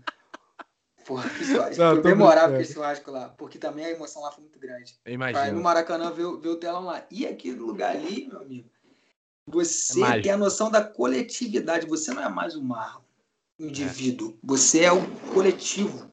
Você abraça, você toma latada na cara e perdoa o vizinho, entendeu? Você sente um corpo, é uma coisa muito louca. Quem nunca foi, que vá só de experiência, porque é muito bom. Saudade do Flamengo e vamos ser campeão, sim, cara. Por favor, vai ser muito bom. Vasco caiu, Flamengo campeão, que isso? Não, é. Só assim não, e, e, esse, esse lance até da atuação da diretoria, tipo assim, pô, na, no meio da pandemia, no meio não, porque ainda não acabou, mas tipo assim, no ápice do negócio, os caras são o primeiro a encabeçar a volta dos jogos, tá ligado? Cara, uhum. eu parei. Tipo assim, hoje em dia eu já assisto. Eu, eu até converso com o Luan, amigo meu, falou, cara, que hoje em dia a gente para pra assistir, que a gente tinha parado de ver juntos, tá ligado? Tipo, ah, não tô mais querendo ver e tal. Uhum. E eu realmente parei, não assistia mais. Hoje em dia eu ainda assisto uma vez ou outra e tal, mas assim, é um bagulho que você perde o prazer de assistir o negócio por quem tá por trás daquilo, tá ligado? Da maneira como estão fazendo. Uhum. É, maneira como estão lidando com as coisas é. E, e, é a única. Eu, por que, que eu fico puto? Porque dessa, dessa galera que você falou que tá na baixa linha da pobreza, é a única diversão, o único entretenimento. Tá Isso. Tá ligado?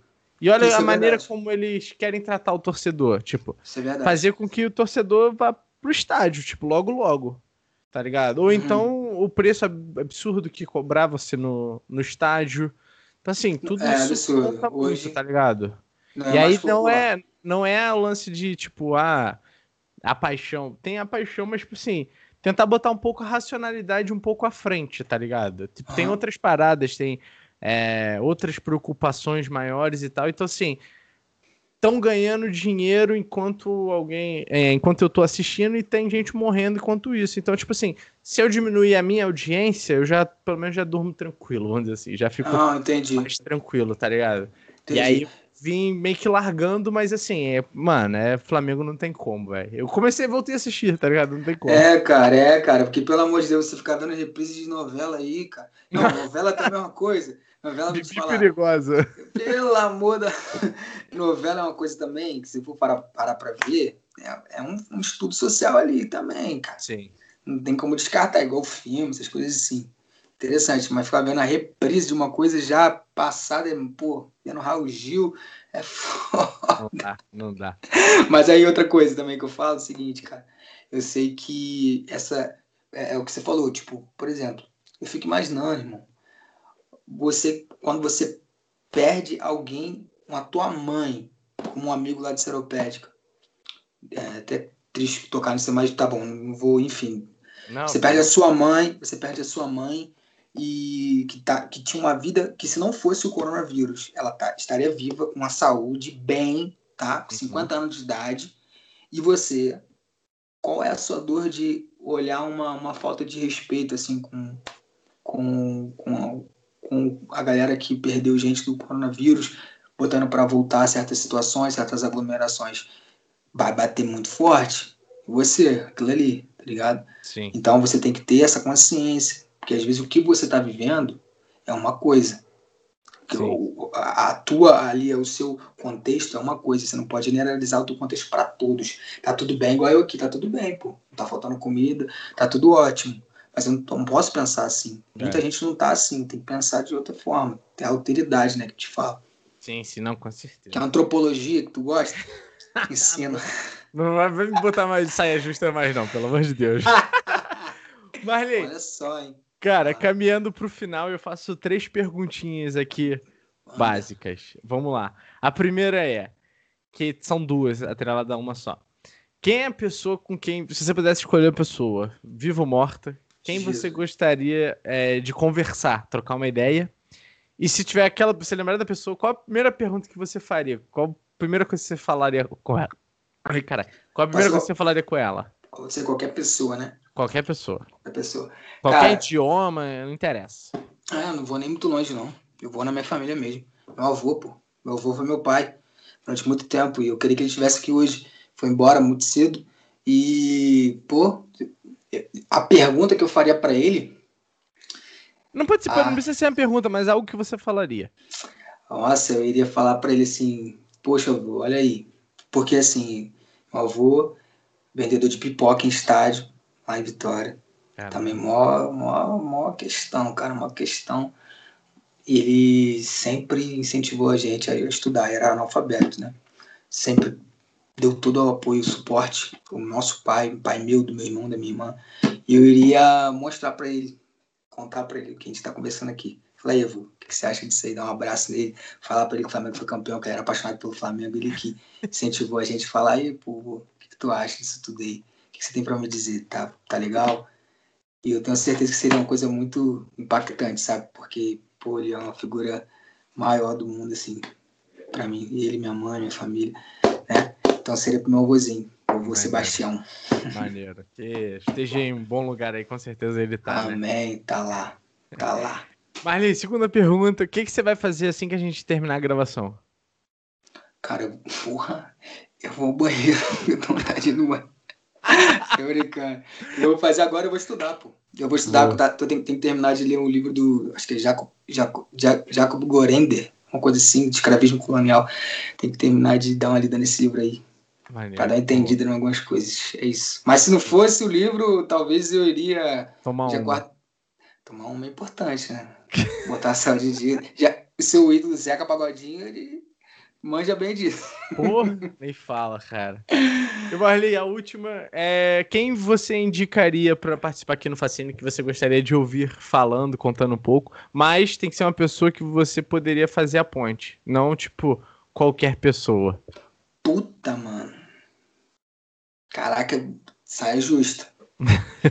Grande, porque você tá falando assim, qualquer pessoa também. Claro que não vou falar o Ronaldinho Gaúcho porque é, eu não tenho ponto com ele. Isso. Aqui tem acesso à minha pessoa. É. Cara, Pode ser até não... conhecidos entre... então, em comum, mas. Então, eu não tenho acesso a esse cara. Não tenho. Acesso. Não, eu tenho acesso a ele, porque eu tenho... posso pegar o e-mail dele. Ok. Mas, mano, ah. o cara que eu queria que trouxesse aqui, que o cara é fica falando, e ainda falando de, questão. Ele, ele me deu uma, uma visão, porque eu, eu não entendia muito sobre, o, sobre a, o contexto do Brasil, de entender o contexto político do Brasil, sabia nada. Léo Leonardo Andrada. Traz o homem. Ele nem deve saber que eu existo. Ele nem sabe que eu existo, mas traz o homem pra cá. Beleza aí, Léo. Tá convidado aí, Léo. vamos, tentar, vamos tentar, tentar, trazer o homem. Trazer o homem pra cá, nem sabe que eu existo, cara.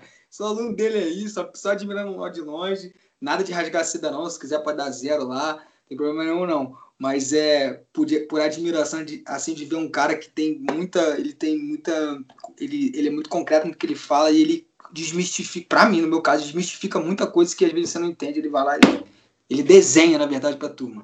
É, o Léo, Léo é muito parceirão. boa boa indicação boa indicação. Marli doeu cara? Foi tranquilo cara foi tranquilo demais e para finalizar aqui, é...